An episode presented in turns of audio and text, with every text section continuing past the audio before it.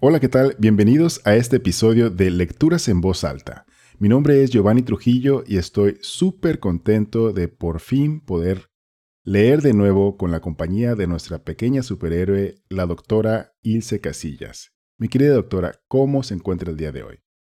Encantada de estar nuevamente aquí contigo y con todos ustedes, listos para llenarnos de las letras que más disfrutamos y de las peticiones que nos hacen para deleitarnos un poco el día, la noche, el momento que sea en que estés escuchando esto. Te extrañaba, querido pequeño amigo melancólico, y esperando que no te me desaparezcas tanto. por supuesto que no, o bueno, al menos haré el intento. Y bueno, por favor, mi querida doctora, hágame el honor de decirnos qué vamos a leer el día de hoy. El día de hoy vamos a leer una petición de la doctora Karen Bautista llamado El Clis de Sol un cuento de Manuel González Celedón, conocido como Magón, si más no recuerdo, que es un escritor costarricense que gusta o gustaba de narrar la cotidianidad de la sociedad en los años a mediados del siglo, si más no recuerdo. Sus relatos están plagados de esa ese aire pueblerino o de esa eh, confrontación de castas, de esa eh, disparidad social. Es bastante interesante los libros y más bien los cuentos que nos ha, ha dado. Y la verdad yo no lo conocía, Giovanni, pero fue un gran acercamiento y toda una odisea poder leer e interpretar todas estas letras que van a darse cuenta no son nada sencillas y no forman parte del vocabulario cotidiano, al menos en nuestro país. Así es, concuerdo totalmente contigo. Y bueno, ah, de hecho, hasta cierto punto me recuerda un poquito a los cuentos de Juan Rulfo, sobre todo por lo que mencionas, ¿no? De esa parte de, la cotidianidad y la, la, cuestión rural, ¿no? Entonces, bueno, pues vamos a divertirnos un poquito y a tratar de hacerle justicia a este cuento. Así que empecemos ya. El Clis de Sol de Manuel González Celedón.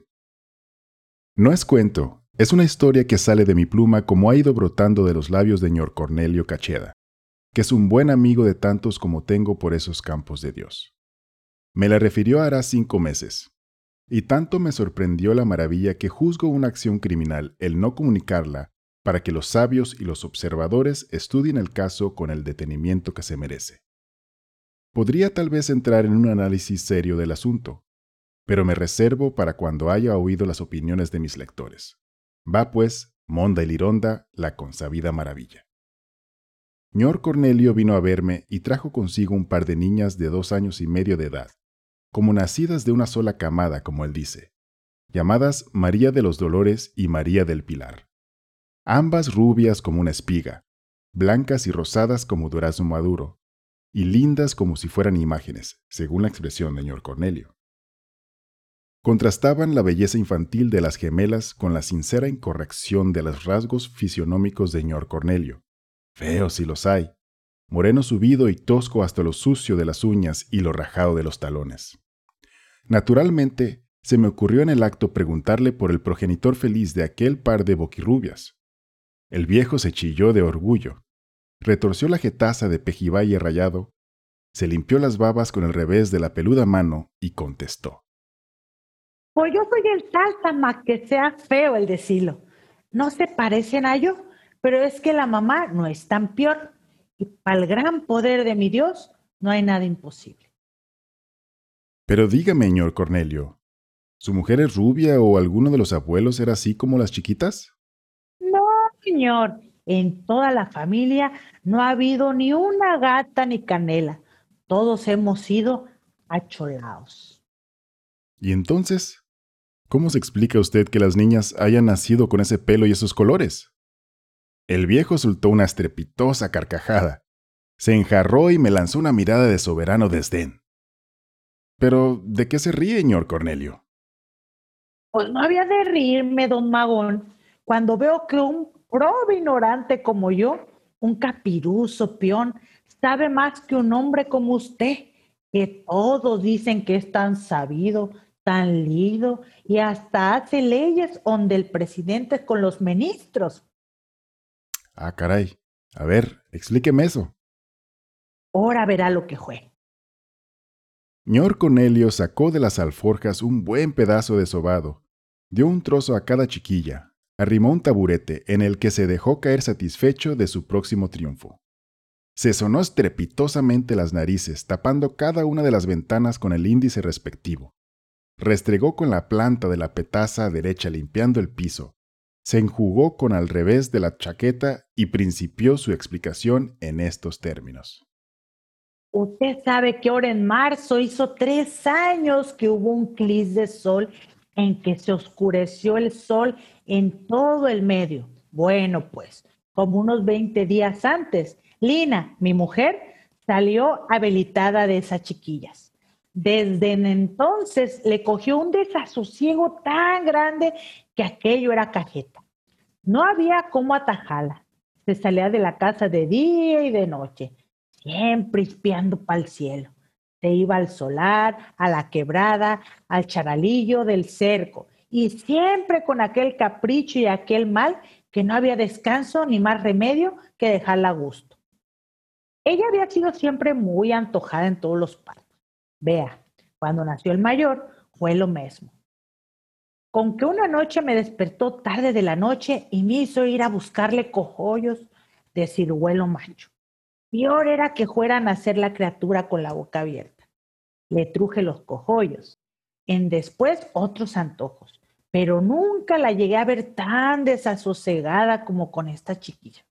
Pues ahora verá, como le iba diciendo, le cogió para ver para el cielo día y noche, y el día del clis del sol que estaba yo en el brenillo del cerco desde en bueno mañana. Para no cansarlo con el cuento, así siguió hasta que nacieron las muchachitas estas. No le niego que a yo se me hizo cuesta arriba el velas tan canelas y tan gatas, pero desde entonces parece que hubiera traído la bendición de Dios. La maestra me las quiere y les cuece la ropa. El político el cura me las pide para pararlas en las naguas de puro linoces y antejuelas en el altar para el Colpus Christi. Y para el día de la Semana Santa las saca la procesión arrimadas al Nazareno y al Santo Sepulcro. Para la Nochebuena las mudan con muy bonitos vestidos y las ponen en el portal junto a las tres divinas. Y todos los cosos son de la bolsa de los mantenedores y siempre les dan su medio escudo, bien su papel a peso u otra buena regalía. Bendito sea Dios que las fue a sacar para su servicio de un tata tan feo como yo. Lina hasta se las culequea con sus chiquillas y de donde que aguanta que no se las alabasen. Ya han tenido sus buenos pleitos con curtidas del vecindario por las malvadas gatas. Interrumpí a señor Cornelio, temeroso de que el panegírico no tuviera fin, y lo hice volver al carril abandonado. Bien, pero, ¿y de ahí? ¿Y de ahí qué? Pues no ve que fue por haber espiado la mamá el clis del sol por lo que son canelas. ¿Usted no sabía eso? No, no lo sabía. Y me sorprende que usted lo hubiera adivinado sin tener ninguna instrucción. ¿Para qué engañarlo, don Magón? Yo no fui el que adivinó el bucilés. Usted conoce a un maestro italiano que hizo la torre de la iglesia de la villa, un hombre gato, pelo colorado, muy blanco y muy macizo, que come en casa desde hace cuatro años. No, señor Cornelio. Pues él fue el que me explicó la cosa del clis de sol. ¿Qué tal? ¿Qué tal? Ay, pobrecito, este señor. La mujer tan desosegada, buscando consuelo todas las noches, viendo para el cielo. Y ahora resulta, lo primero que nosotros notamos cuando vemos este bonito cuento es, Giovanni, querido amigo, eclipse de sol es eclipse de sol. Efectivamente, debo confesar que a mí, bueno, me tomó un poquito más darme cuenta de que eso significaba, pero efectivamente es eclipse de sol. Y la razón por la que el eclipse de sol, si ustedes pudieron entrever toda esa palabrería que para ustedes fue extraña, para nosotros también lo fue, fue complicado leerla, nos costó un poquito de trabajo, no son palabras que formen parte de nuestro vocabulario, Bueno, tampoco es que yo sea muy versada, pero fue complicado para mí. Pero es de contextualización de decir, el eclipse provocó que las niñas salieran rubias y güeritas. No es que la señora haya tenido los que veres con ese italiano que hizo la Torre de la Villa. Realmente fue culpa del eclipse. Entonces, Giovanni, la moraleja que yo obtengo de este cuento es que debo alejarme de los eclipses y no ver para el cielo cuando yo me encuentre en sí. Efectivamente. O bueno, no lo sabemos. ¿Qué tal si en realidad también le sucede lo mismo que a, nuestro personaje aquí, ¿no? para él fue una bendición, como dice él, ¿no? Las niñas, todo mundo se las quiere y todo mundo las trata de maravilla. Todos se las visten, entonces yo no creo que él haya tenido ningún problema con aceptarlas y mejor aún, ningún problema con creer que efectivamente un evento natural haya provocado que sus niñas fueran tan bendecidas y tan eh, afortunadas, un regalo de Dios, como él bien dice. Efectivamente, así que bueno. qué, qué, qué lindo, ¿no? qué lindo. La verdad es que ambos cuando leímos por primera vez, porque parafraseamos un poco el cuento cuando vimos todas estas palabras, para nosotros fue complicado. Al final nos quedamos como de, ¿qué? Pobrecito, pobre señor. Pero bueno, te agradecemos muchísimo, Karen, por habernos hecho esta propuesta. Fue todo un reto, la verdad, y también es un poco, yo sentí como que me descorazoné un poquito, Giovanni, sentí feito cuando terminé de ver eh, en qué terminaba, que este pobre señor, a fin, había sido víctima de sus circunstancias. Me recordó al Minotauro que leímos previamente. Así es, pero bueno, al menos él quiere mucho a sus pequeñas y seguramente ellas a él. Pero bueno, sí, definitivamente fue una lectura muy divertida y bueno, agradezco también la, petición. Y mi querida doctora, qué placer leer de nuevo con usted. Igualmente, Giovanni, esperemos no desaparecernos tanto, esperemos tenerles más sorpresas y más deleite con excelentes letras.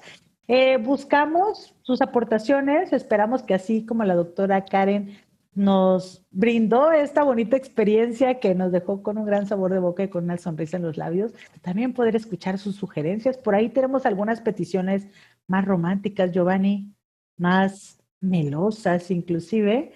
Entonces, pues esperen, esperen que vienen más sorpresas. Así es, hay algunas cosas por ahí pendientes. Pero bueno, muchísimas gracias por acompañarnos a ti que estás del otro lado de este podcast, como siempre, un placer leer para ustedes. Nos vemos la próxima. Chao.